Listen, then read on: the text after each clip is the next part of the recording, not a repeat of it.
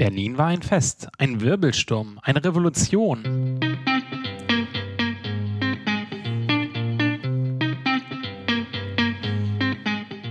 Willkommen zu Craft Beer und Friends, dem Podcast rund um Biere und Bierherstellung abseits des Mainstreams mit Yannick und Oliver. Hallo, seid gegrüßt zur Episode Nummer 31 Craft Beer und Friends. Ich bin Oliver. Und ich bin Yannick. Wir haben es Anfang September und unser heutiges Thema Pullo. Das darfst du aussprechen. Genau. Das ist nachher meine erste Frage an unsere Interviewgäste, wie man das Ganze eigentlich ausspricht. Also ich weiß es ja. Also man, man also ich oder ich bin, ich glaube es zu wissen. Hast du vorgearbeitet? Ja, ja. Also weil ich habe es auch schon so oft falsch gehört und ich muss es ja dann noch einmal richtig sagen. Ich glaube, es heißt Berlo.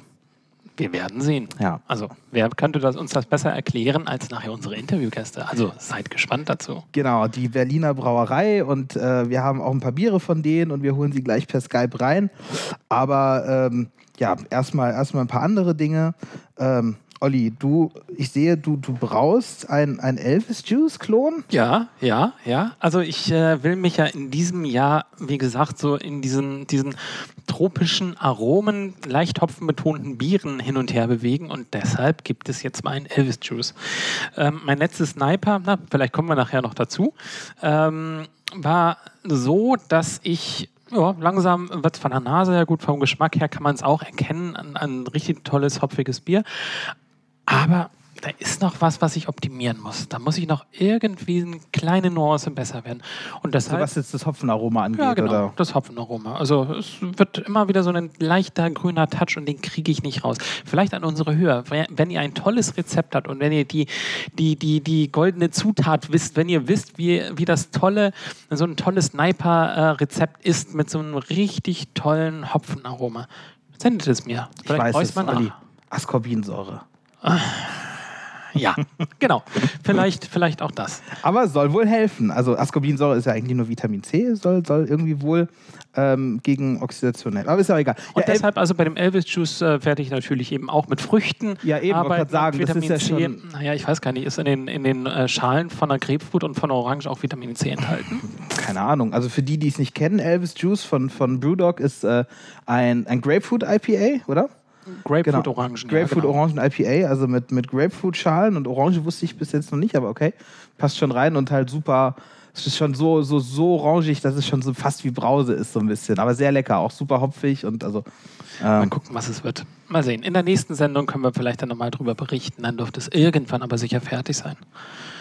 Naja, aber du hast auch ein bisschen was zu tun, oh, oder? ich habe äh, gerade sehr, sehr viel zu tun. Genau. Ähm, ich äh, bin ja mitverantwortlich bei der Organisation vom Bier- und Craft Festival hier in Hannover. Das ist das erste Bier- und Selbermach-Festival im Hafen äh, hier in Hannover, wo wir auch äh, eine Live-Folge aufnehmen werden.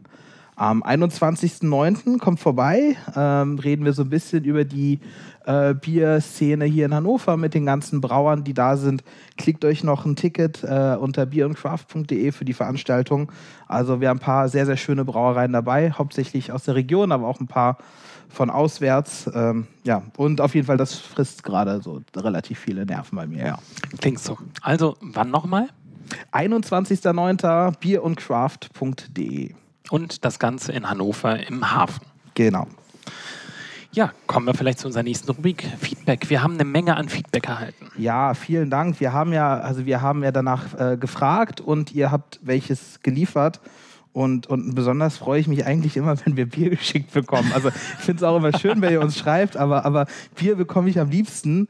Und äh, also ähm, äh, genau, wir haben jetzt hier eine Flasche, wahrscheinlich Eisbock, also ziemlich sicher Eisbock von Frank. Es zischt auf jeden Fall. Es zischt, ja. Ja, genau, aber kein Gushing. Schon, nee, genau. Das ist ja schon mal das erste, erste Positive daran. Ja, genau. Also äh, Frank schreibt, ich habe seit zwei Jahren viel mit Eisbock und Nachgärung in der Flasche rumprobiert. Inzwischen klappt es ziemlich gut. Die Nachgärung mache ich mit der Hefe CBC 1 in der Flasche. Ähm, mh. Da die Rückmeldungen zum Eisbock ganz gut sind, traue ich mich einfach mal, euch äh, zwei Flaschen zuzuschicken. Das Rezept habe ich beigefügt. Äh, viele Grüße aus dem hohen Norden und allzeit gut Sud, Frank. CBC 1, kennst du die? Hast du Ich weiß nicht, vielleicht, nee. Ich, ich glaube auch da gar nicht, dass das eine Bierhefe ist. Vielleicht ist es eine Brennhefe oder sowas. Weil wenn er schreibt, also sonst ist ja Nachgärung in der Flasche bei so, bei sehr, sehr starken Bieren und bei so einem Eisbock ist ja, sollte ja sehr stark sein. Ähm, immer schwierig, weil die, die Hefen ja den Alkohol nicht können, aber so vielleicht so eine Distillhefe oder, oder eine, eine Weinhefe kriegt das dann vielleicht hin, dass man dann mit Nachgärung machen kann. Also in der, von der Farbe her ist das irgendwie so ein schönes Rot, dunkelrot-braun, Mhm. oder? Kann man es so, so, so, fra- Frag mich nicht nach Farben, aber ja, so, ich würde ja, ja, zustimmen. so, so blutrot irgendwie. Das hat Ja. echt eine äh, super interessante Farbe. Ja. Und ich hatte zuerst gedacht, das ist so ein bisschen, bisschen hazy, ist es aber nicht, ne? Ja, es ist so, Also es naja, gut, ich natürlich hab's auch ein bisschen Hefe, ne? ja, ich habe es auch ein bisschen auf dem Weg hierher vielleicht ein bisschen im Rucksack geschüttelt. Also da ähm, würde ich jetzt mal sagen, dass die, die Schuld äh, trifft vielleicht eher mich als Frank. Und äh, aber riecht lecker, oder? Mhm. Super karamellig und, Leicht frisch. und ja, irgendwie genau. So nach, nach Brot, nach Teig, nach Hefe. Ach, ach du.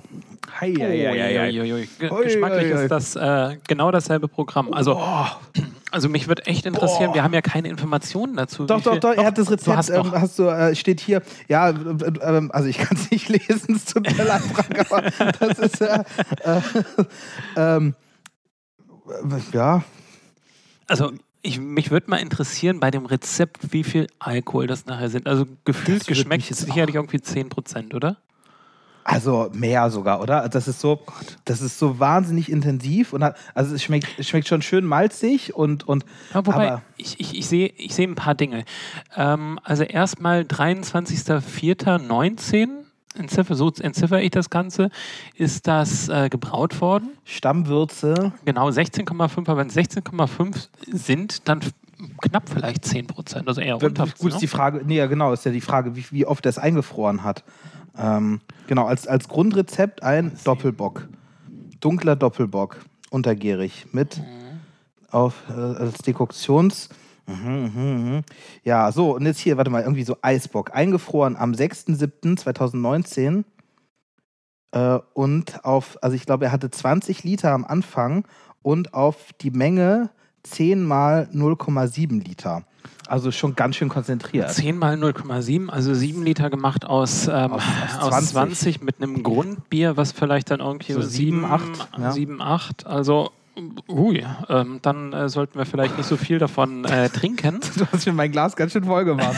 ja, ja, ich finde das gut, dass wir mit so einem Eisbock anfangen. Also kann endlich man mal mal, was Leichtes, genau.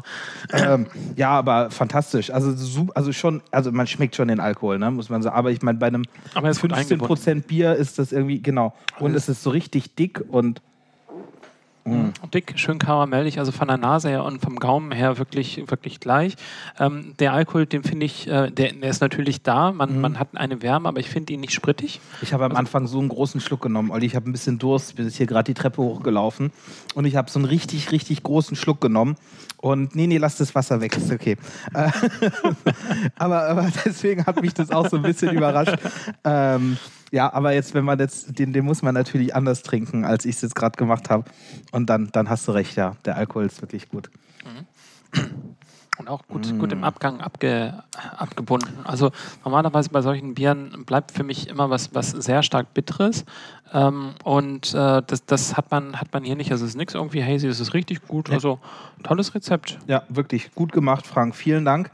Ähm, gerne mehr. Also schickt uns die Biere. Wir äh, versuchen sie eigentlich immer in der Sendung irgendwie aufzumachen und kurz was zu, zu sagen. Ähm, ja, danke sehr. Genau, kleinen Zettel dabei, was ist es, wann habt ihr es gebraut, dann äh, haben, wir, haben wir die relevanten Informationen, sodass wir das auch weitergeben können. Super. Genau. Äh, wir haben eine, eine weitere Nachricht bekommen, nämlich von David. Ich finde, äh, dass ihr zu dem Thema mal etwas erzählen könntet. Craft-Profis wissen das längst, aber jetzt haben Forscher des Leibniz-Instituts für Lebensmittelsystembiologie an der Technischen Universität München das auch offiziell bestätigt, denn die gewollte Hopfennote beispielsweise bei Pale Ales, IPAs oder Hoppy Pills verfliegt sehr schnell.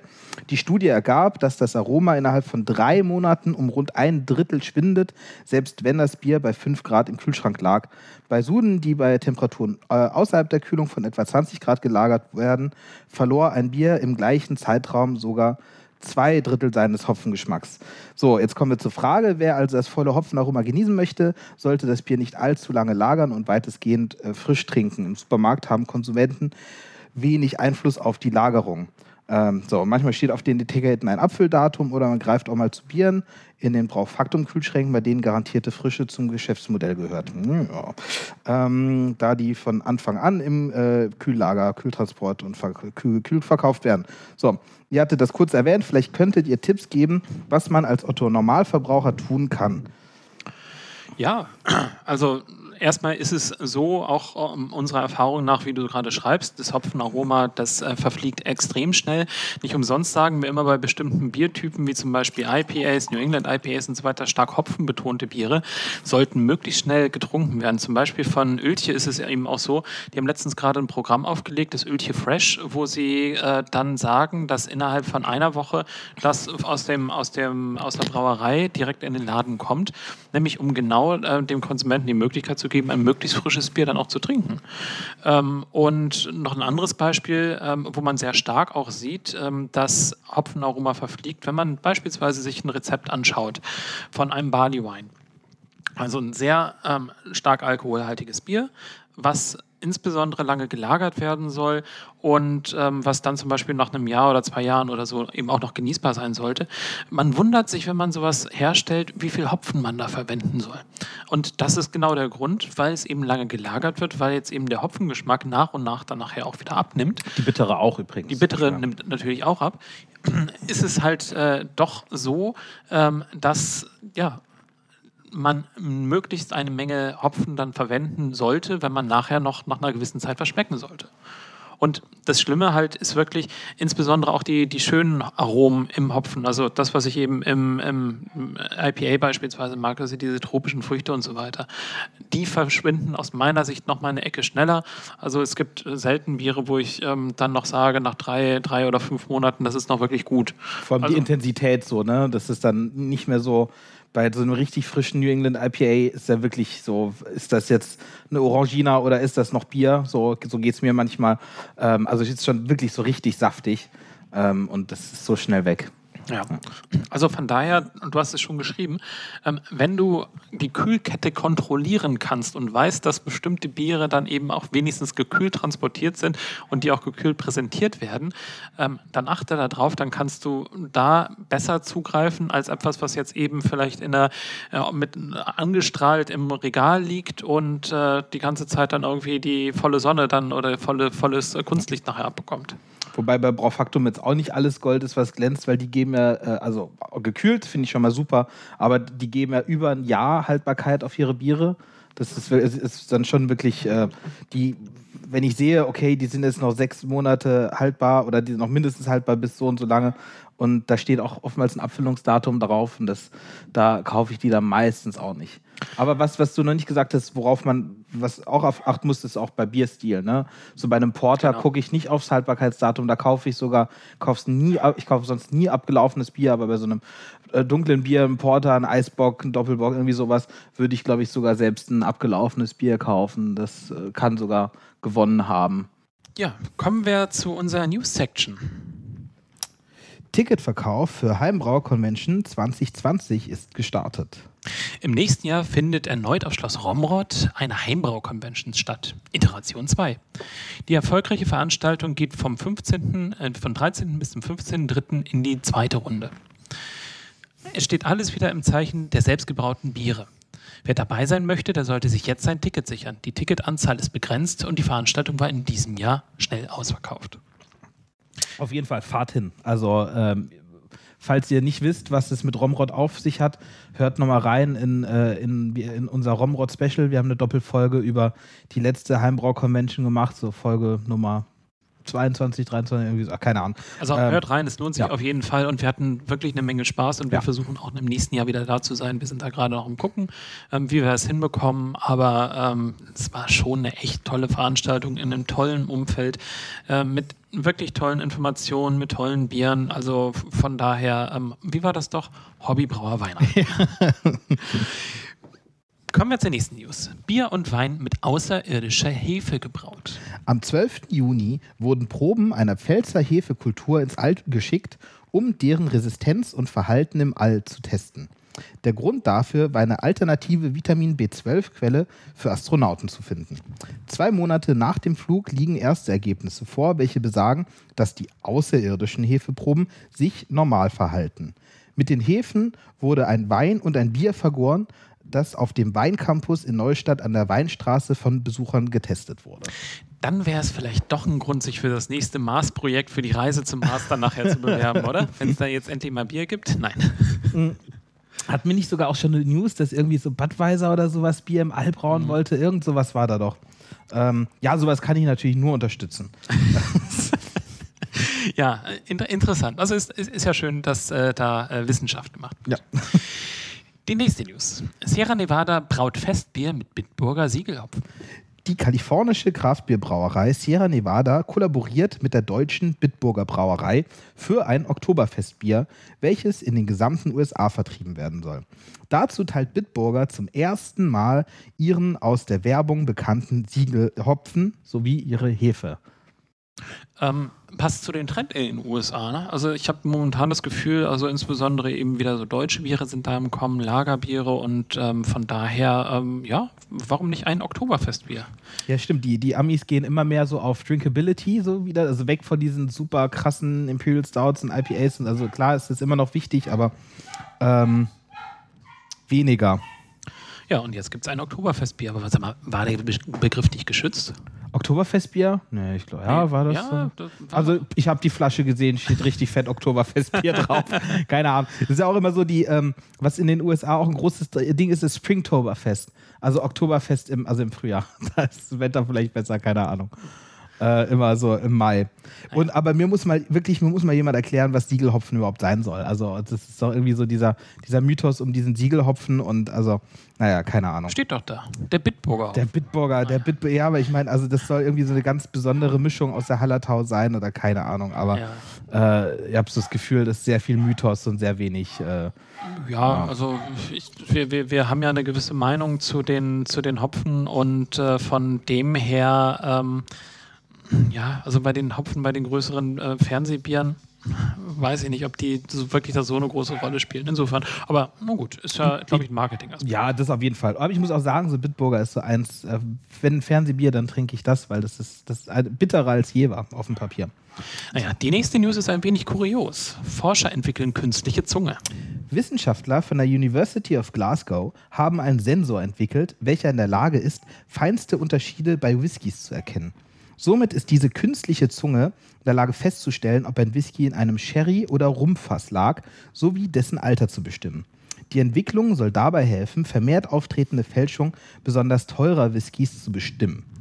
Auch andere Getränke lassen sich mit dem Sensor analysieren. So eignet er sich zum Beispiel für die Qualitätskontrolle in der Lebensmittelindustrie.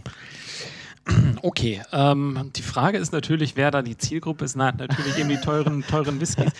Erstmal, das ist natürlich eine super tolle News, dass man jetzt eben einfach ähm, die Inhaltsstoffe so weit runter analysieren kann und dann das alles in Komponenten vielleicht äh, unterlegen kann und Aussagen zum Geschmack macht. Ich bin irgendwann mal nach Thailand geflogen und wir sind in Katar zwischengelandet und hatte da Zeit, ein wenig über den Flughafen zu gehen und ich- war verwundert, wie viel Geld man für Whisky ausgeben kann. Das ich meine, Wahnsinn. ja. da, da war, standen Flaschen, die 15.000 Euro oder sowas gesch- ähm, gekostet haben. Neben natürlich den Aston Martins und was auch immer dann nachher in, in Raten aufgereiht ist. Und ja, da würde es mich schon interessieren, wenn ich die Kohle ausgebe für einen Whisky, dass das Ganze nicht gefälscht ist. Das ist wirklich, ja, ja, und auch äh, in, dem, in dem Artikel stand zum Beispiel auch, dass die, ähm, dass das so leere Flaschen von so Vintage-Whiskys oder so besonders raren Abfüllungen, dass so eine leere Flasche schon mehrere tausend Euro bringt. In der Tat. Also, Also, und dann, ja. Ja, der eine oder andere, oder mindestens ein Freund im Freundeskreis ähm, kenne ich, der auch ein Fable für Whiskys hat und sich in seinen Keller dann auch nochmal ein paar Whiskys hinlegt und äh, die Wertentwicklung dann hm. beobachtet. Aber ich glaube nicht, dass es für seine Rente reichen wird. ja, aber notfalls kann man es ja selber trinken, dann ist ja auch irgendwie. Ja, ist eine schöne Geschichte. Ja. Die nächste News. Falscher Alarm bei verunreinigtem Bier. Verschiedene Medien warnten vor Biere der Brauerei Frankenbräu aus Kronach, nachdem ein Verbraucher eine Flasche abgab, in der Reste von Reinigungsmitteln nachgewiesen wurden. Laut eines Gutachtens konnte mittlerweile nachgewiesen werden, äh, dass die Reinigungsflüssigkeit nicht der entspricht, welche in der Brauerei verwendet wird. Der Geschäftsführer vermutet, dass jemand die abgegebene Probe mit Lauge versetzt hat und will Anzeige erstatten. Die Brauerei hatte bereits mehr als 30.000 Flaschen zurückgerufen. Der geschätzte Schaden beläuft sich auf mehr als 200.000 Euro. Autsch. Ja, und dann auch der Image-Schaden. Ne? Also In der also Tat. Also eine Rückrufaktion für eine, für eine Marke ist alles andere als lustig. Kann ich mir vorstellen. Ja. Also und, und, Reinigung ist nun, nun wirklich etwas, wo, wo die Leute aufhorchen und äh, man möchte ja keine Chemie in Lebensmitteln haben. Und oder im nur Bier ist recht nicht. Ja. Das Reinheitsgebot, Olli, denk doch nur daran. also. ich bin gespannt, wann wir mal eine Sendung dazu machen. ja, und äh, ja, es ist einfach extrem unschön. Ähm, und insbesondere, also es gibt ja andere Dinge, mit denen man wirklich gut reinigen kann, sei es jetzt eben sauerstoffbasierte äh, Reiniger oder jetzt eben auch Phosphorsäure, was ja auch liebend gerne halt in Cola zur Haltbarkeitsmachung und Abtöten von äh, beispielsweise Hefen nachher reingepackt wird. Ähm, von daher ist das nicht äh, gut, äh, wenn jetzt hier gesagt wird, dass es irgendwo ein Reinigungsmittel drin. Aber gut, dass es wieder aufgelöst wurde. Ja, das war eine ganz, ganz fadenscheinige Geschichte auch. Das war auch der, der, der die, die diese Probe abgegeben hat, hat auch nur irgendwie nur so 100 Milliliter davon abgegeben, wovon dann halt wirklich irgendwie 70 Prozent Lauge waren wohl, aber auch umgefüllt in eine andere Flasche, weil er meinte, die Flasche, die er zuerst hatte, war, war kaputt gegangen. Also ist schon echt eine komische Geschichte. Und es ist halt ein bisschen schade für die Brauerei, dass sich halt alle schon, also irgendwie der Spiegel hat geschrieben, äh, Verbraucherschützen warnen vor, warnen vor verunreinigtem Bier und so. Äh, die Bild hat geschrieben, irgendwie Vergift, Gift im Bier. Äh, da, das, das finden die natürlich immer und letzten Endes ist es halt für die Brauerei, ist das halt Image ist beim Bier und vor allem irgendwie so sehr wichtig. Ne? Also ja, also Bier ist Großteil Marke. Und wenn die Marke beschädigt ist, äh, die Rezepte werden von, von vielen Brauereien, insbesondere beim Kraftbier, veröffentlicht. Und äh, da sieht man schon dran, dass ähm, die Rezepte nicht das, unbedingt das Geheimnis sind, sondern es ist tatsächlich die Marke. Und wenn die Marke beschädigt wird und sagt, ah, hier, guck mal, das ist doch der irgendwie mit der Lauge dann irgendwie im Bier. ähm, ja. Nein, das ja, nee, äh, geht gar man nicht, nicht haben. Ja. Und die Marke ist sehr, sehr wertvoll. Können einem nur leid tun. Naja, hoffen wir mal, dass es sich irgendwie weiter aufdeckt. Ja, toi, toi, toi. Dann kommen wir zum Interview, oder? Ja, das ist eine Brauerei, die kein Problem mit ihrem Image hat, würde ich sagen.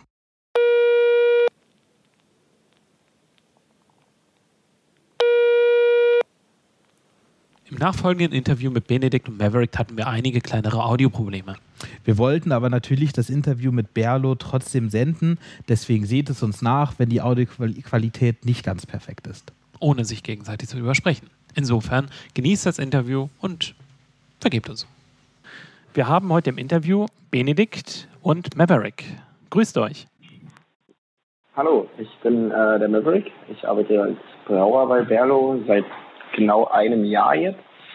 Ähm, bin hier in unserer kleineren Brauerei mit angeschlossener Gastronomie ähm, der Brauer und passe hier auf, dass die Biere alle gut werden und schmecken und entwickle von Zeit zu Zeit Rezepte. Das sind so meine Aufgaben bei Vero.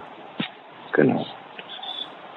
Ja, und ich bin äh, Bene, kümmere mich darum, dass die ganzen Biere, die Maverick so braut, am Ende auch verkauft werden bei Berlo. Und ja, freue mich, dass wir jetzt äh, bei euch hier beim Podcast mit dabei sein können. Vielen Dank für die Einladung. Perfekt. Ähm, ja, wir hatten uns einmal hier in Hannover kennengelernt und äh, eure Biere kennen wir schon lange und deshalb freuen wir uns, dass wir heute auch noch mal ein bisschen intensiver über euch sprechen können und äh, auch die Hintergründe verstehen können. Vielleicht mal die erste Frage: ähm, Wie spricht man überhaupt euch richtig aus? Das ist die, wahrscheinlich auch die Frage, die wir am häufigsten gestellt bekommen und das ist natürlich auch so Teil der, des Mysteriums ähm, dass niemand so genau weiß, wie man das ausspricht. Es ist ja tatsächlich ein altslawisches Wort, das haben wir uns nicht ausgedacht. Das äh, kann man bei Wikipedia finden, da haben wir es auch tatsächlich her. es ist nur so, dass die, als wir das Logo dann ähm, entwickelt haben, haben wir gedacht, es sieht noch cooler aus, wenn wir dann noch so einen Strich durchs L machen. Was wir nicht wussten oder was uns nicht ganz klar war, ist, dass das auch ein polnischer Buchstabe ist, den man so wah ausspricht. Also wenn man es ganz by the book machen würde, müsste man es eigentlich broa aussprechen. Machen wir aber nicht. Wir sagen einfach Berlo aber wir verurteilen auch niemanden, wenn man das irgendwie anders ausspricht. Also alle sind willkommen, du kannst es aussprechen, wie du möchtest. Ihr habt wahrscheinlich schon alle Versionen gehört, oder? Ja, wir haben sogar mal ein Video darüber gemacht, wie, wie Leute das falsch sozusagen aussprechen. Da haben wir Leute auf der Straße gefragt, ähm, wie würdet ihr das aussprechen, als wir noch ganz neu waren oder man uns auch noch nicht kannte, sind wir wirklich rumgegangen mit einem Zettel, wo, der, wo unser Logo drauf war und haben einfach Passanten sozusagen gefragt, wie, wie sie das aussprechen würden. Das ist ganz lustig. Ich glaube, das kann man sich immer noch bei YouTube auch angucken. Und Schon ein paar Jahre alt. Und jetzt warte mal, und für die wirklich, für die wirklichen Bier-Nerds, eigentlich ist Berlo sogar, also eigentlich es müsste Beroir sein, oder wie, oder wie war das? Ja, nee, genau. Also eigentlich das eigentliche Wort, wonach wir uns benannt haben, ist Berlo. Wie man das jetzt genau ausspricht, das weiß ich auch ehrlich gesagt nicht genau, aber das ist ein altslawisches Wort, aus dem sich dann der Name Berlin entwickelt hat. Das haben wir tatsächlich damals, also nicht wir, sondern die Gründer, wir Maverick und ich sind ja kein, kein Teil des Gründertrios, aber die Gründer, als sie sich den Namen ähm, ausgesucht haben, haben sie tatsächlich dieses Wort Berlo bei Wikipedia gefunden. Aus, wenn man auf den Berlin-Artikel geht, dann gibt es irgendwo Ursprünge des Namens und da findet man das. Ähm, und dann haben sie aber nur, weil das sollte noch slawischer und noch ähm, irgendwie exotischer aussehen, sage ich jetzt mal, dann ist, sind sie eben auf die Idee gekommen, noch diesen Strich durch das L zu machen. Und dadurch hat man das dann in ein, in ein Wort verwandelt, das nur wirklich unaussprechlich ist. Das war aber, glaube ich, keinem so richtig klar damals. Und warum Berlin? Warum ist Berlo in Berlin entstanden und äh, wie, wie, wie kommt die Geschichte? Wie, wie habt ihr die Brauerei gegründet? Genau, also wie gesagt, nochmal, wir sind ja kein Teil des, des Gründertrios. Also ich bin jetzt seit äh, zweieinhalb Jahren dabei, Maverick seit, ich glaube, wie lang? Ein Jahr, du hattest es gesagt? Ein, Jahr? Jahr, fast auf den Tag genau. Ein Jahr und ein Tag, genau. Hm. Herzlichen Glückwunsch, Probezeit vorbei. Das ist schon mal gut. seit einem halben Jahr. ähm, also ähm, die Gründungsgeschichte ist tatsächlich so, dass sich die Katharina und der Christian, die kannten sich vom Studium, haben sich dann aus den Augen verloren, haben beide unterschiedliche Unternehmungen gestartet in der Welt ähm, und sind dann unabhängig voneinander, als sie in Berlin wieder angekommen waren, ähm, wollten sie gerne was mit Bier machen, wie man das so schön sagt. Damals, das war 2014, 2015, als die Gründung stattgefunden hat. Und unter, unabhängig voneinander haben sie das Freunden erzählt. Die haben dann gesagt, hey, ihr wollt das beide machen, dann tut euch das mal zusammen. Haben sie getan und haben dann an der VLB, also an der Versuchs- und Lehranstalt für, für Brauwesen, haben sie dann den Micha äh, kennengelernt der ähm, der Braumeister ist hier immer noch und gemeinsam haben sie dann Berlo gegründet. Und warum Berlin? Also Christian ist gebürtiger Berliner, Tata hat hier studiert, ist, wohnt hier, hat hier seinen ihren Lebensmittelpunkt. Bei Michael ist das genauso, der kommt eigentlich aus Mecklenburg-Vorpommern, ähm, so wie Maverick auch. Und ähm, aber alle haben ihren Lebensmittelpunkt hier. Und Berlin bietet sich natürlich für für das Thema Bier oder für das Thema Craft Beer, ähm, wenn man das so nennen möchte, natürlich an. Es sind hier viele Menschen, es sind hier viele Menschen aus der ganzen Welt, die damit vielleicht schon früher in Verbindung gekommen sind, als das in Deutschland zum Teil der Fall ist. Und ja, ich glaube, also an dem, an dem Standort Berlin wurde, glaube ich, nie gerüttelt. Das war immer schon klar. Ja, die Berliner Bierszene boomt. Also jedes Mal, wenn ich in Berlin bin, freue ich mich eigentlich, wie viel es da gibt und wie offen die Leute sind. Und das ist schon, ist schon sehr, sehr sehr, sehr cool. Ich war ein bisschen neidisch, als ich in der Recherche mir mal eure Brauerei angeschaut habe und ähm, eure verschiedenen Orte, wo ihr mittlerweile ähm, Berlo betreibt. Ähm, ihr, ihr, braut in, in, verschiedenen Containern, ne? Oder in 38 Containern. Wie, wie kam genau. das dazu? Genau. Also dazu kann ich vielleicht ein bisschen mal was sagen, damit ich auch mal zu Wort komme. Und zwar hatte Berlo fast ganz zum Anfang einen Pop-up-Biergarten zusammen ähm, mit dem Architekturbüro Craft, die damals ein ähm, Gebäude entworfen haben für eine Galerie. Und das bestand schon aus Überseekontainern. Das haben sie zuerst in Seoul gemacht, später einmal in Berlin. Da hatte Berdo dann auch seinen Pop-up-Biergarten in Berlin, ähm, noch bevor man, glaube ich, einen festen, festen Ort hatte.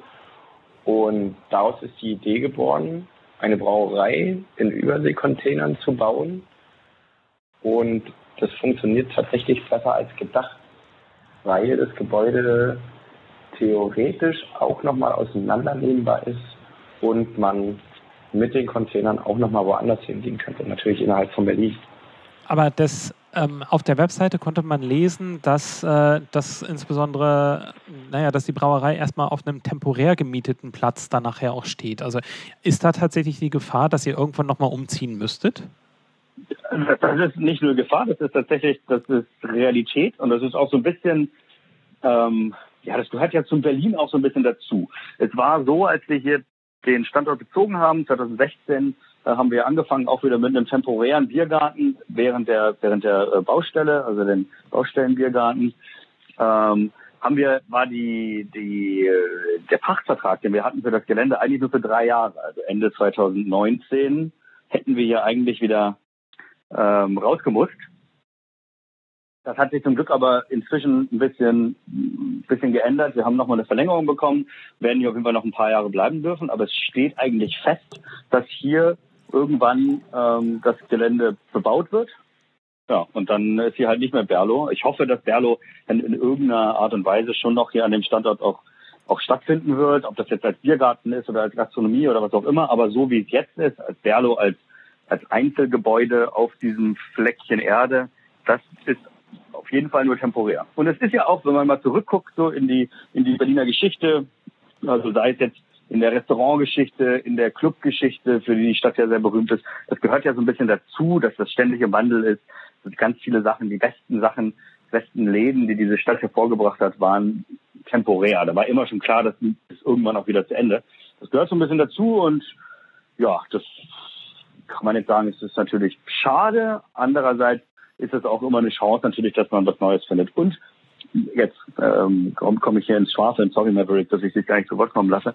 Alles und es ist natürlich auch, das war natürlich auch dann einer der Gründe, warum wir uns dann so relativ schnell nach Eröffnung dieser Brauerei hier, was ja ein großer Schritt ist für eine junge Brauerei, die einfach erst zwei Jahre alt ist, dann hier so eine, so eine relativ große ähm, große Brauerei zu setzen, ist ja schon ein großer Schritt. Aber weil uns sozusagen die, die, die Zeit im Nacken saß, haben wir uns dann ja relativ schnell dazu entschlossen, noch den nächsten Schritt zu gehen und eben in Spandau mit dem Craftzentrum zuerst als Beteiligung und jetzt seit Anfang dieses Jahres eben in Alleinregie noch eine Brauerei aufzumachen. Das ist schon, ja, also das ist eigentlich Wahnsinn, dass man innerhalb von zwei Jahren sich überlegt, einfach noch eine Brauerei aufzumachen. Aber es hat natürlich auch ein bisschen den, den Hintergrund, dass wenn hier die Geschichte mal vorbei ist, wenn hier Berlo als Produktionsstätte nicht mehr existiert, was irgendwann auf jeden Fall passieren wird, ähm, brauchen wir natürlich brauchen wir natürlich Ausweichmöglichkeiten. Also wir müssen trotzdem irgendwo Berlo-Bier machen. Also Berlo wird es länger geben als diesen Ort. Das steht schon mal fest und deswegen wurden wir dann sozusagen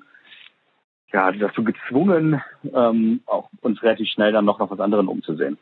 Begründet wurde die Brauerei in 2014 und jetzt haben wir 2019. Ähm, wie, viele, wie viele Mitarbeiter hat Berlo zwischenzeitlich? Merrick, soll ich das wieder beantworten? ja, also ich, ich, also ich denke mal, so feste, feste Mitarbeiter hat die Firma so zwischen 35 und 50. Ähm, das ist immer schwer abzuschätzen, weil wir auch zwei Produktionsstandorte haben.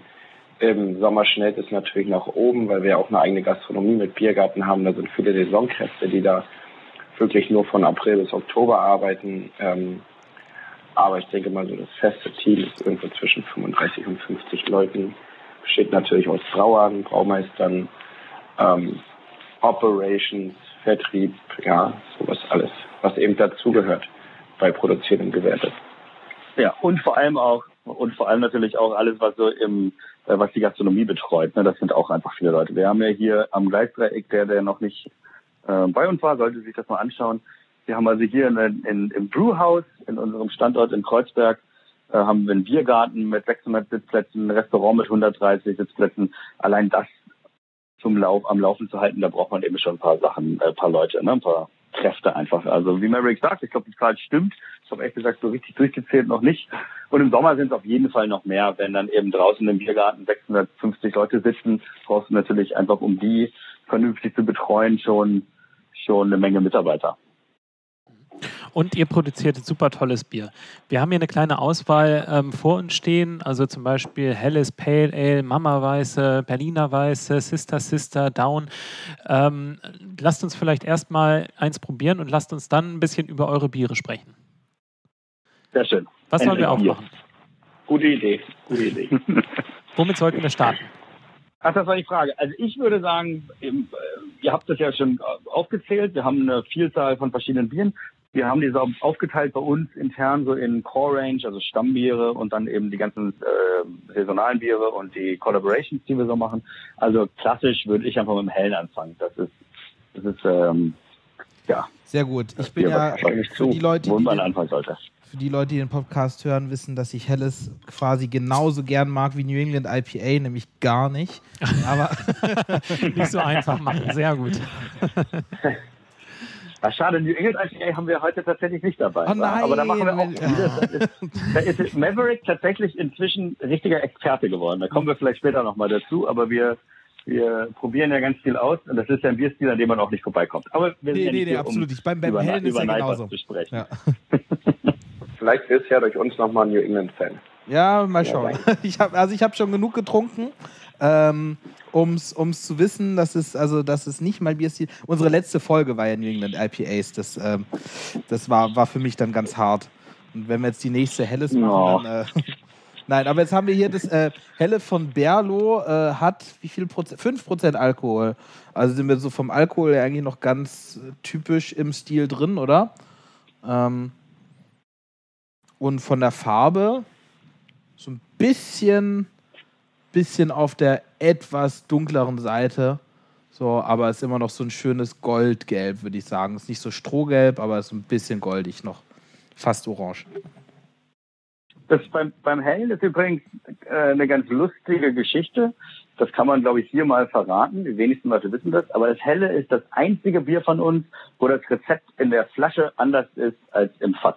Wirklich? Ist das richtig, Maverick? Das stimmt. Das ist äh, wirklich richtig, genau.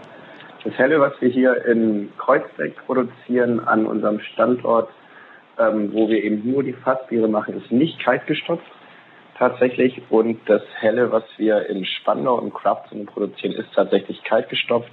Was dort in die Flasche geht, ist eben separiert und kaltgestopft, hat also nochmal einen anderen Geschmack als das Bier aus Kreuzberg. Weil ihr verschiedene Biere haben wolltet oder ist das eben wirklich auch der Form äh, dann geschuldet? Also sprich Flasche oder. Das ist, der, das ist dem Produktionsablauf einfach geschuldet, weil das Kaltstopfen natürlich immer ein weiterer Prozessschritt ist. Und wenn wir das mal so sagen, geht es beim Hellen einfach darum, dass es ein, ein, klassischer Bierstil für uns ist, den man gut trinken kann, womit sich auch der, der einfache Berliner Biertrinker mit anfreunden kann und wir einfach sagen, okay, es ist nicht kalt gestopft, um den Produktionsprozess zu erleichtern und auch den Leuten, die eben nicht nur auf New England IPA und Stouts stehen, auch ein Bier bei uns zu ermöglichen, das sie gerne trinken. Ja, genau. Und aus, aus meiner Sicht, also aus der Vertriebssicht, ist es einfach so, dass die, die ähm, Kunden, die wir haben für unser, für unser Helles im Fass sind, da haben wir das, das große Glück, dass wir hier auch wirklich in Berlin einige Gastronomen davon überzeugen konnten, dass sie einfach unser helles, ein lokal gebrautes helles ähm, mit einem transparenten Produktionsprozess und so weiter an den Haaren nehmen. Die wollen aber trotzdem kein, kein überbitteres, ähm, ich will es nicht experimentelles Bier nennen, weil es natürlich trotzdem auch in der Flasche noch sehr gut trinkbar ist, sehr süffig und, und nicht irgendwie abgehoben Double Dry Hopped. Aber trotzdem wollten wir da einfach ein Bier schaffen aus dem Fass, als Alternative gegen you name it, äh, Helles, was es sonst so gibt, meistens aus Bayern. Und auch, weil natürlich viel von dem Hellen hier bei uns auch im eigenen Biergarten getrunken wird. Und da ist einfach eine nicht kalt gestopfte Variante, dann geht das doch noch ein bisschen leichter runter. Und auf der Flasche auf der anderen Seite, das ist dann, das ist ein sehr bewusster Prozess, äh, diese Flasche dann in die Hand zu nehmen und sich die zu kaufen und eben kein anderes Helles. Ähm, und da darf es dann ruhig ein bisschen mehr sein, da darf es ein bisschen bitterer sein. Das wird auch, wie gesagt, separiert, nicht filtriert. Keins unserer Biere wird filtriert, aber eben separiert in der Flasche, ähm, dass es also noch klarer wird und noch ein bisschen knackiger. Das ist so der, der Grund. Ist aber auch wirklich das einzige Bier, bei dem die Rezepte anders sind. Ansonsten haben wir ja durch die zwei Produktionsstandorte, ähm, haben wir natürlich immer so das, das ähm, ja, die Herausforderung, dass du ein Bier, was wir hier mal gebraut haben was wir dann vielleicht in die Flasche bringen, dann erstmal re, ähm, also wieder, wieder kreieren musst auf der anderen Brauanlage. Und ich, jeder, der sich mal mit Brauen ein bisschen beschäftigt hat, ich denke, das kann Maverick auch bestätigen, weiß ja, dass zwei Brauanlagen, auch wenn sie eigentlich auf Papier dieselben sind. Also wir haben in beiden Standorten ein 20 Hektoliter äh, Braukon Sudhaus, also eigentlich dieselbe Brauanlage, trotzdem funktioniert das ein bisschen anders. Man kann das nicht eins zu eins übertragen und davon ausgehen, dass es jetzt das exakt gleiche Bier, was da rauskommt. Warum das ist, weiß ich nicht. Wahrscheinlich Magie.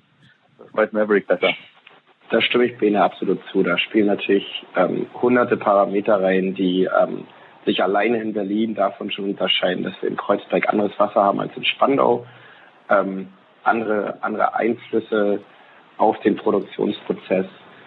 Und einfach so ist, dass wir da immer dahinterher sind, dass natürlich Biere in der Flasche genauso schmecken wie im Fass, dass die Leute eben das gleiche Erlebnis zu Hause haben wie hier im Biergarten. Das ist natürlich ähm, besonders bei Lebensmitteln ein entscheidender Faktor, dass es ähm, immer gleich schmeckt und der, das Produkt reproduzierbar ist.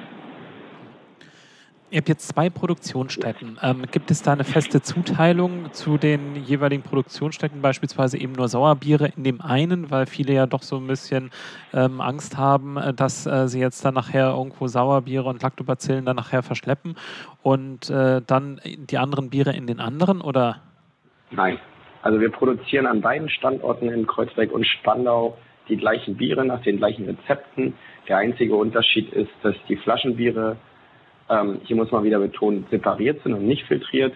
Separiert heißt eben, dass man mit einer Zentrifuge die Festbestandteile vom Bier trennt. Das sind eben Hopfen- und Hefepartikel. Dadurch wird das Bier nochmal ein bisschen klarer. Der Geschmack wird nochmal ein bisschen reiner. Hopfen und Malz kommen mehr durch. Ähm, weil bei naturtrüben Bieren natürlich viel durch den Hefegeschmack übertüncht wird. Und wir eigentlich an beiden Standorten die gleichen Biere produzieren und dann nicht irgendwelche Abstufungen machen, dass wir bestimmte Sorten nur an einem der Standorte produzieren. Aber ist das dann selbst ja. bei den experimentellen Suden so? Also äh, werden die dann, äh, wenn ihr, oder Versuchssude, hätte ich jetzt eher gedacht, dass man die jetzt vielleicht eher in der Gastronomie erstmal ausprobiert, bevor man sie dann auf der anderen Anlage macht? Man kann ja, also der, der, auch. Bitte, Maverick. Oh, okay, sorry. ähm, man kann natürlich in Weinbrauereien auch die Biere aus Fass füllen. Ähm, es kommt natürlich oft vor, dass wenn wir eine Sache zum ersten Mal ausprobieren, dass wir die erstmal als Fassbier produzieren, um zu gucken, wie kommt das an. Und ich glaube, da kann Bene mehr darüber erzählen, aber ich bin der Meinung, dass man Fassbier immer noch mal ein bisschen leichter los wird als Flaschenware. Und ähm, wir trennen da wirklich die Produktionsstandorte nicht so voneinander, dass wir sagen, ähm, wir haben da bestimmte Spezifikationen für jede Brauerei, dass wir unterschiedliche Bierstile an unterschiedlichen Orten machen, sondern jede Brauerei braut die gleichen Biere, probiert auch immer wieder Sachen aus. Und ähm, wenn Sachen, glaube ich, gut gelingen, dann sind sie erstmal im Fass und dann vielleicht etwas später direkt in der Flasche. Genau, genau. Das ist, das ist der größte Unterschied, dass wir hier in Kreuzberg im Brewhaus, wo Maverick und ich gerade sitzen, dass wir hier eben keine Flaschenabfüllung äh, haben, weil einfach hier der Platz nicht da ist, weil das auch zu laut wäre, ähm, weil wir auch, als wir das hier gebaut haben, da einfach kein Kapital für, für hatten. Und in Spandau haben wir eben die Möglichkeit, das in die Flasche zu füllen und hoffentlich bald auch in die Dose. Ähm, da arbeiten wir dran dass dort einfach, dass wir dort in der Regel Biere produzieren, die auch in die Flasche kommen. Also wir machen dort wenig Biere, die eine reine Fassabfüllung sind. Das machen wir dann eher hier. Was aber nicht bedeutet, dass wir deswegen keine experimentellen, äh, experimentellen Biere brauen würden. Also was ihr zum Beispiel auch noch vor euch habt, wenn ich richtig informiert bin, ist das äh, Down Double IPA. Also das ist jetzt ein, ein relativ weiter Schritt vom Hellen, aber da könnte man auch probieren. Das ist also ein, ein, Double West Coast IPA, also kein New England IPA, das wird dir wahrscheinlich ganz gut gefallen. Ähm, was dann noch mit, mit Bio-Handblüten aus Brandenburg kalt gestopft ist, was ja durchaus, würde ich mal sagen, in die experimentellere Bierecke zu stellen ist, wenn man das so sagen möchte. Und das, da schauen wir auch nicht davor, das in die Flasche zu bringen. Ne? Aber natürlich nur, wenn wir vorher, wenn wir einschätzen können, dass es auch erfolgreich wird, dass das sich auch verkauft. Ansonsten macht ja keinen Sinn, sich das ins Lager zu stellen, wenn man es hinterher nicht los wird. Mhm. Also wir haben uns das jetzt gerade mal eingeschenkt und äh, folgen da deiner, deiner Empfehlung. Das ist auch ein Collaboration-Suit, oder? Also. Genau, das ist kein, das ist jetzt kein klassischer Collaboration-Suit. Ähm, also da muss ich ein bisschen weiter ausholen. Die Geschichte ist so, dass wir von, von einer Brauerei aus New York City, Interborough heißen die, Interborough Spirit und Ales, ähm, angesprochen wurden im Jahre 2017 ob wir nicht Lust haben, mit denen zusammen ein Bier zu machen für Run the Jewels. Run the Jewels ist eine, eine Hip-Hop-Combo ähm, aus New York und, und Atlanta, glaube ich, ähm, kommen die beiden Jungs. Und die haben schon seit einigen Jahren in den USA immer passend zu ihren zu ihren Releases, zu ihren Songs und zu ihren Touren mit äh, lokalen Craftbrauern Biere gemacht. Also da gab es welche an der Ostküste, an der, an der Westküste, Midwest und haben eben dort sich ausgetobt. Wer sich das mal anschaut, da sind wirklich tolle tolle Biere bei entstanden oder entstehen immer noch. Die machen das nämlich immer noch. Ähm, und da wurden wir also von der Brauerei angesprochen, von Interborough, und haben dann das erste Bier gemacht. Das ist das Legend Hazard Pilz. Das gibt es inzwischen nicht mehr. Ähm, und haben das also gemeinsam entwickelt. Legend Hazard ist ein, ist ein Name eines Songs von, von Run the Jewels. Und weil die Jungs halt gerne kiffen, haben wir gedacht, wir benutzen auch noch Hanf dafür. äh, das kam so gut an bei denen. Also es ist wirklich, dass dann Katharina, eine der Gründerinnen, ähm, und Ben sind zusammen nach New York gefahren, haben das denen vorgestellt, das Bier, haben mit denen äh, getrunken. Und ähm, das war sehr erfolgreich, sodass sie dann für das zweite Bier, was sie dann in Europa gemacht haben, also das war das erste Bier von Run the Jewels in Europa, das zweite Bier war dann das Down oder ist das Down, ähm, was jetzt eben, ja, das einfach ein bisschen kräftiger ist, ein Double IPA mit ein bisschen mehr, mit ein bisschen mehr Punch dahinter, aber trotzdem haben wir diese Idee, behalten, dass es, ähm, dass es eben mit CBD Hanf gebraut worden ist. Es ist aber deswegen keine klassische Kollaboration, weil normalerweise machen wir natürlich Collaborations mit anderen Brauereien und weniger jetzt mit Musikern. Ja, das erste war mit Interborough, da haben die uns noch so ein bisschen gesagt, wie sie das gebraut haben und so weiter, dass es halt ähnlich war. Dasselbe Bier gab es nämlich in den USA so auch. Beim Down ist es jetzt nicht der Fall, das haben wir uns quasi alleine ausgedacht. Und also ich finde diese, diese Hanfblüten, man, man, man riecht das, oder? Also es ist wirklich, äh, ja. also zum einen ist es halt, ich finde es echt faszinierend, wie, wie zitrusig äh, das, das ist. Also ich mag ja Double IPAs sehr gerne und vor allem so ein bisschen bitterere, trockenere und da in die, in die Kategorie passt es auf jeden Fall. Und von der Nase her ist es echt so, finde ich, unfassbar zitrusig und hat dann irgendwas, was man ganz schwer greifen kann, so was ja. grasiges, fruchtiges, was äh, ja, was, was auf jeden Fall vom Hanf kommt. Also sehr, sehr, sehr spannend. Und es ist auch, also auf jeden Fall, man riecht, ich bin dabei, ich, man riecht das, das ist erst, erst interessanterweise, wenn ihr jetzt die Gelegenheit ähm, gebietet sich natürlich nicht, weil das Bier schon ausverkauft ist, aber wenn man das Legend Hazard daneben probieren würde, bei dem Pilz kam der Hanf weniger durch, obwohl eigentlich mehr Hanf drin ist. Ähm, bei dem Double IPA finde ich auch, dass das stärker durchschmeckt. Liegt aber auch zum Teil daran, dass wir es auch kalt gekauft haben mit Maverick, will ich nichts Falsches sagen. Ähm, ich bin der Meinung Columbus. ja, genau. Ich glaube auch, ich glaube auch Columbus. Äh, Pecco ist noch drin, Simco, Mosaik. Steht auf der Webseite oder auf Untap, da könnt ihr es rausfinden. Ich, das, ich bin mir aber ziemlich sicher. Auf der Flasche steht es auch drauf. Wir okay, hier, ich glaube, wir, haben, äh, wir haben zu viele Biere, um das alles im Kopf zu haben, welche Biere kalt gestopft sind. Genau. Ja. Da wirst du selbst also wir immer wieder aufs Rezept schauen. Ja, wir haben auf jeden Fall versucht, immer Hopfen auszuwählen, die das so, die das unterstützen, die dieses Grasige noch ein bisschen deutlicher, noch ein bisschen deutlicher rausbringen. Ne? Ähm, und wir haben damals auch überlegt, um wieder auf das Thema zu kommen, ähm, ob wir das als New England Style machen sollen. Aber haben einfach gedacht, dass da so ein klassisches, in Anführungsstrichen, West Coast IPA einfach die Charakteristik von dem Bier noch besser unterstreicht. Bei einem bei einem Unit IPA, wo es ja auf diese saftigen, ähm, juicy Noten ankommt, da würde der Hanf wahrscheinlich untergehen, aber bei einem, bei einem West Coast IPA kommt es eben mehr auf die, auf die ja. Krautigkeit an. Auf das, es auf ist das, da. Ne? Ja, ja, ähm, der, der Hanf ist da. Wir haben, wir haben ja auch ganz viele, viele Brauer und Hobbybrauer als, äh, als Hörer. Könnt ihr vielleicht nochmal sagen, wie ihr jetzt den, den Hanf jetzt reingemacht habt? Habt ihr das zusammen mit dem Hopfen gemacht oder mit dem Kalthopfen? Also das Prozedere passiert ganz klassisch beim Kalthopfen, genau. Die Firma nennt sich die Hanflinge, die bauen ihr, ihren Hanf in Brandenburg an, klassischen CBD-Hanf, den man nicht rauchen kann, also davon wird niemand high und ähm, fliegt irgendwie durch die Gegend. Und im Kaltstoffprozess wird der Hanf einfach mit eingefügt und dann genau wie beim Dry Hopping verwendet.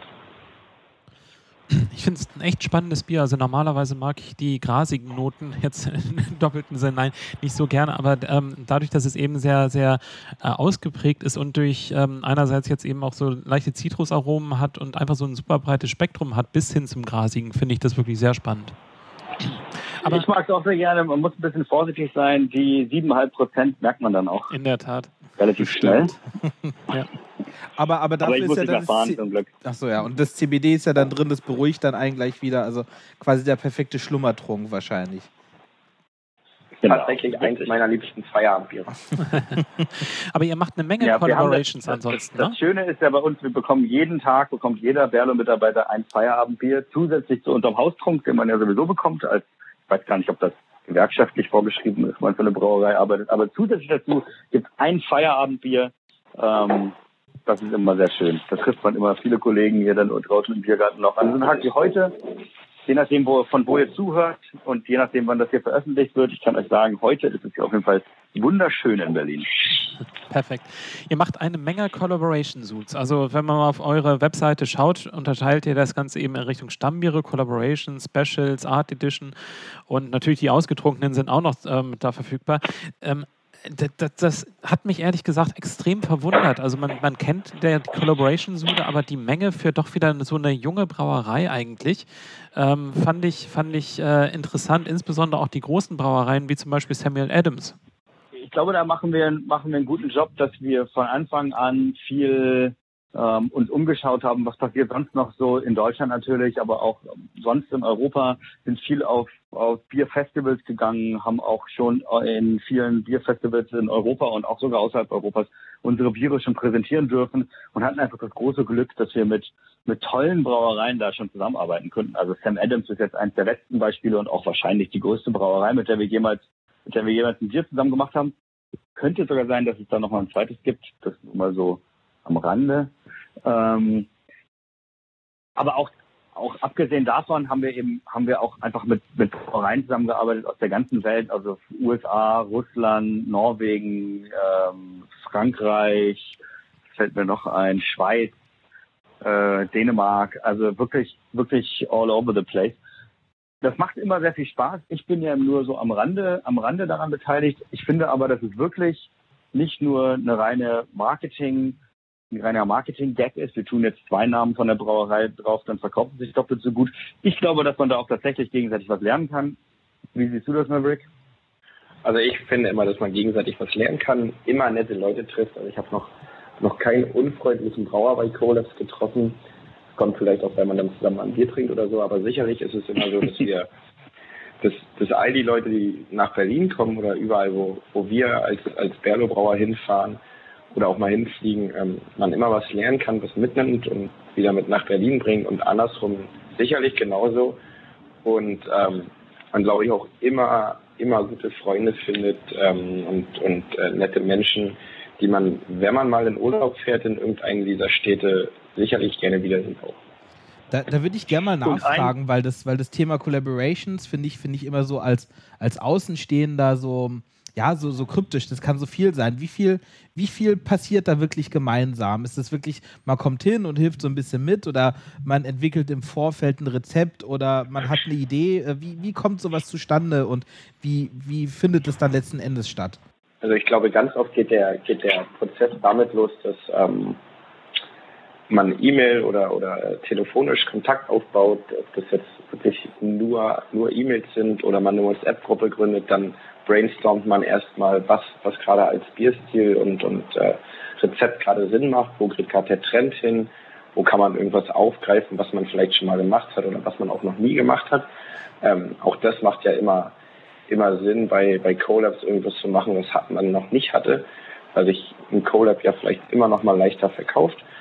Ähm, dann brainstormt man erstmal, dann redet man darüber, okay, was habt ihr schon gemacht, was haben wir schon gemacht, wo kann man dort Sachen einfließen lassen, was für Rohstoffe sind gerade beim, beim jeweiligen Partner, wo man hinfährt, verfügbar, ähm, was muss man vielleicht noch bestellen.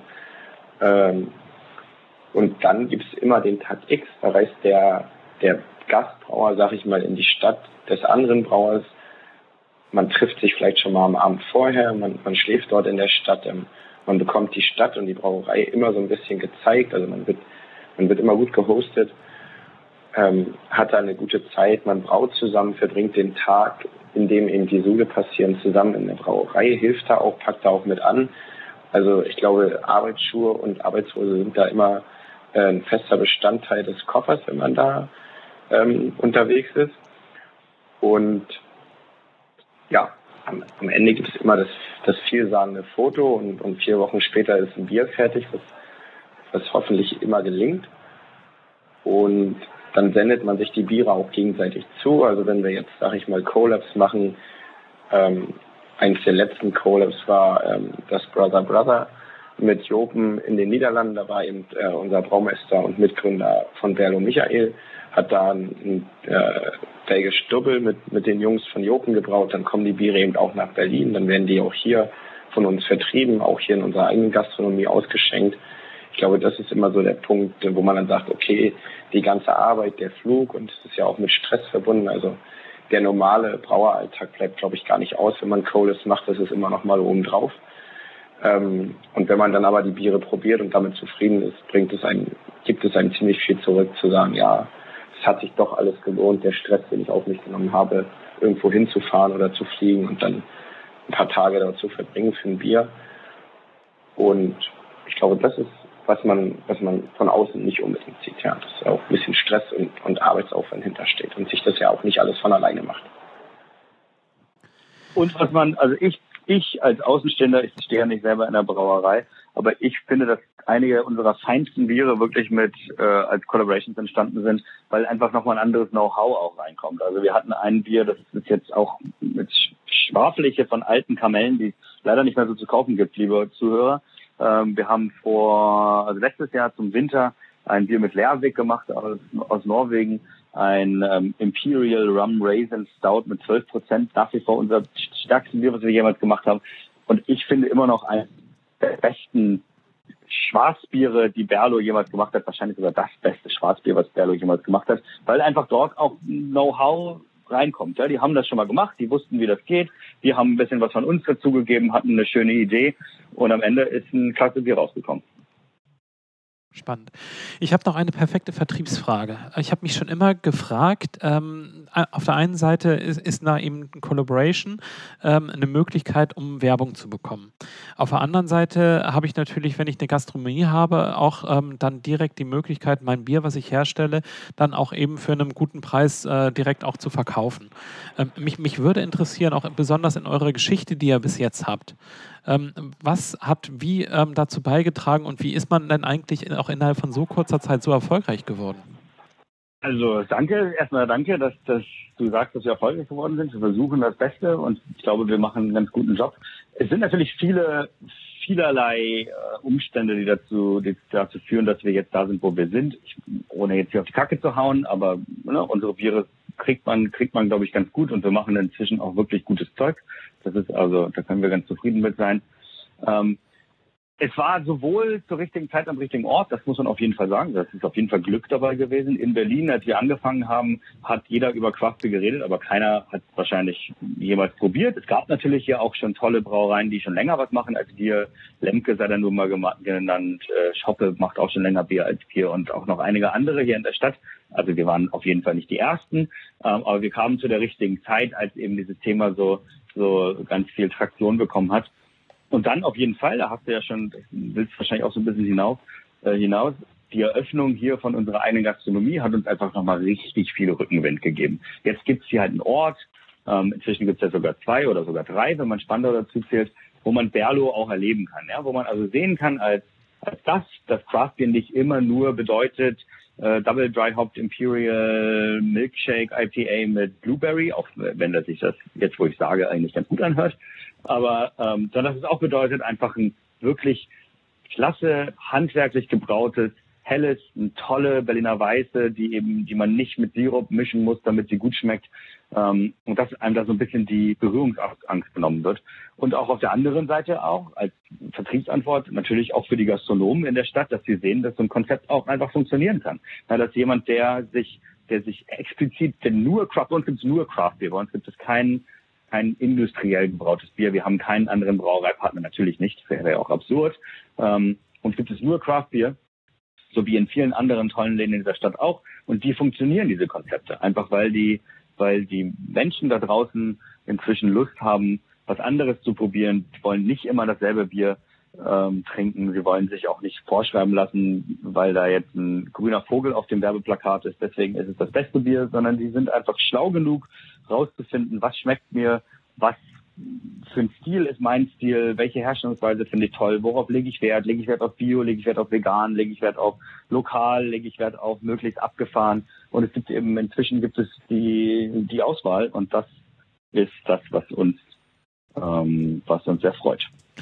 Was bedeutet Kreativität für euch?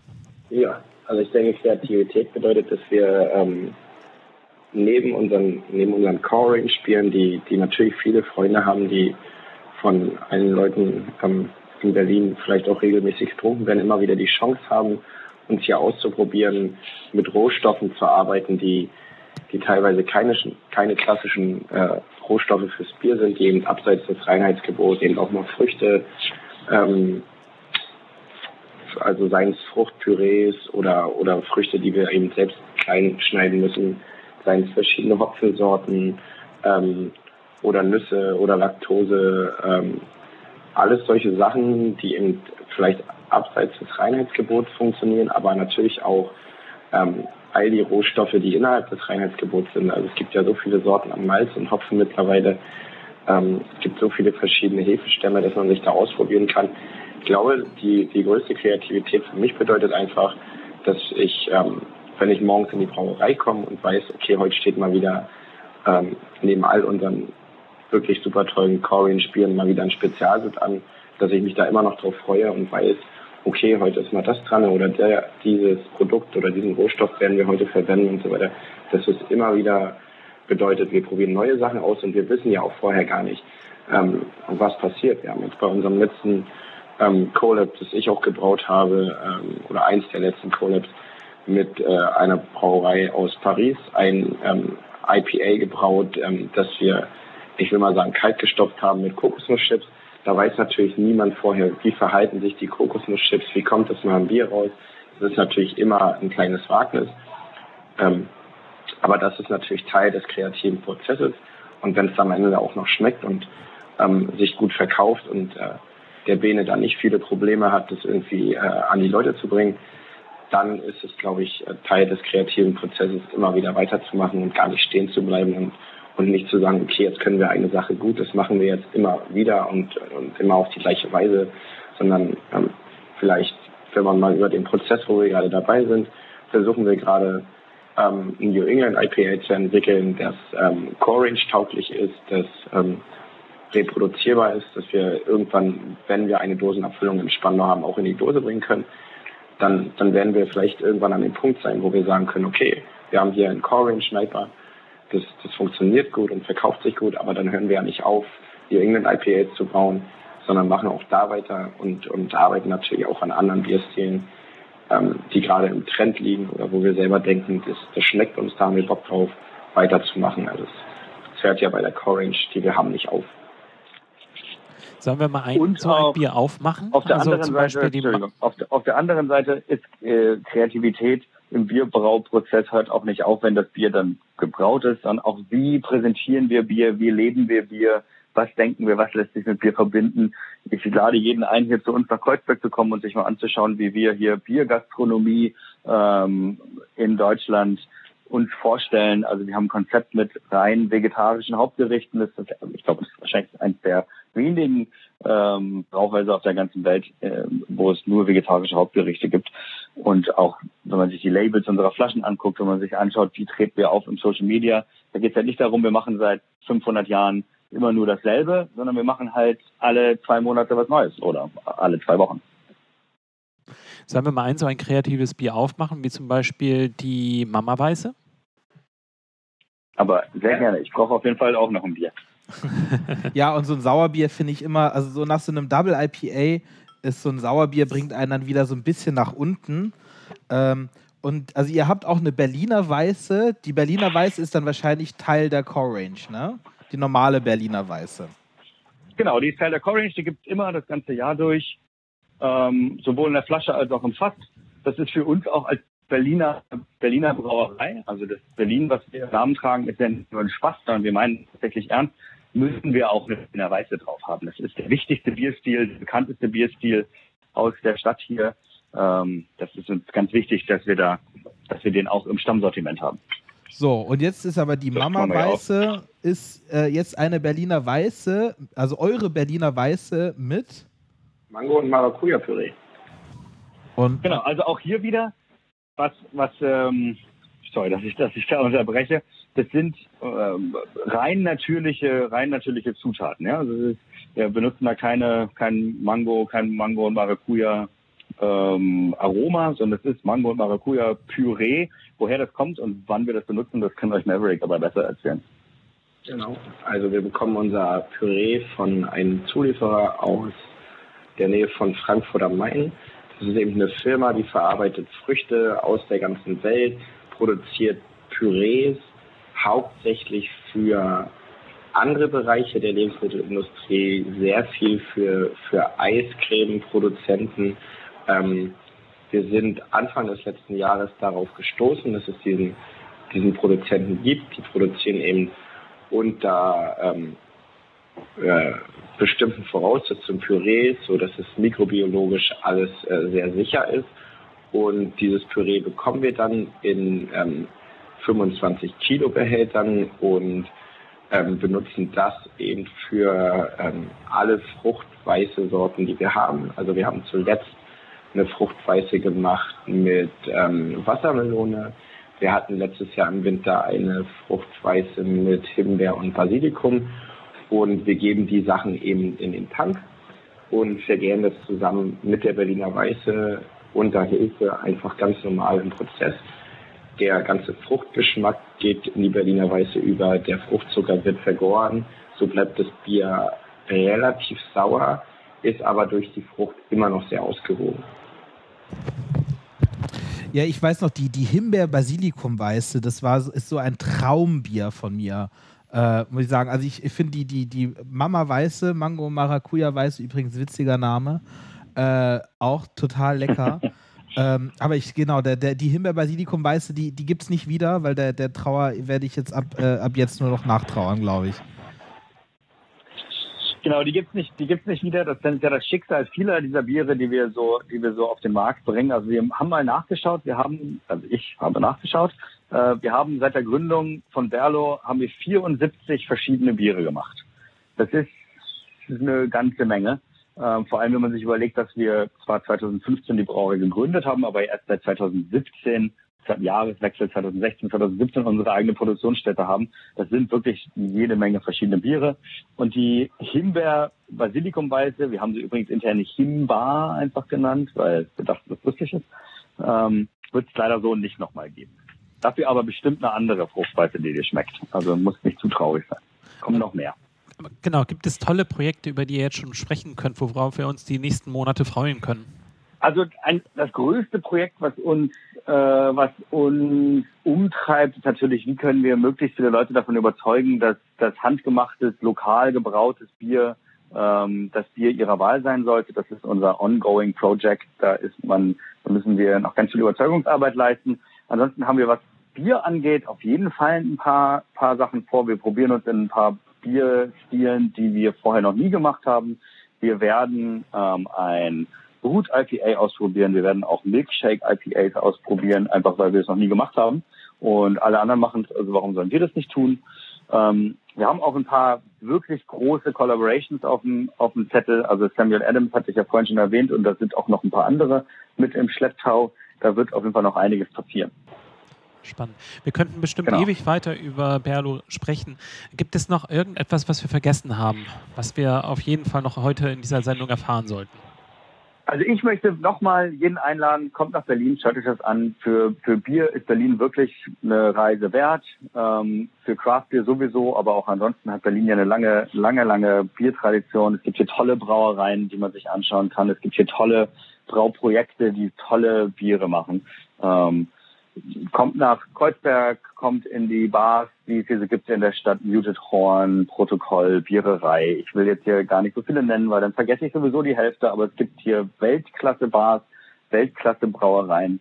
Ähm, da freuen wir uns sehr drüber. Trinkt eine Schneeeule Berliner Weiße, wenn ihr die Chance dazu habt. Das ist die wahrscheinlich beste Berliner Weiße auf der ganzen Welt. Ähm, probiert euch durch, trinkt euch durch Berlin. So mache ich es auch jedes Wochenende und mir hat es nicht geschadet. Perfekte Abschlussworte. Herzlichen Dank, dass ihr heute da wart. Vielen Dank für die Einladung. Ja, gerne. Vergesst Vielen Dank für die nicht- Einladung. Vergesst nicht, äh, uns Feedback zu geben auf feedback at craftbeer.works. Ihr findet uns auf Facebook. Ähm, gebt uns ein Like oder bewertet uns auf iTunes oder wo auch immer man uns bewerten kann. Damit rutschen wir immer schön äh, weiter hoch in die Charts und werden von mehr Leuten gehört und können mehr Leute davon überzeugen, dass Bier so ein gutes Getränk ist. Und schaltet Jawohl. wieder ein, wenn es wieder heißt. Craft Beer und Friends.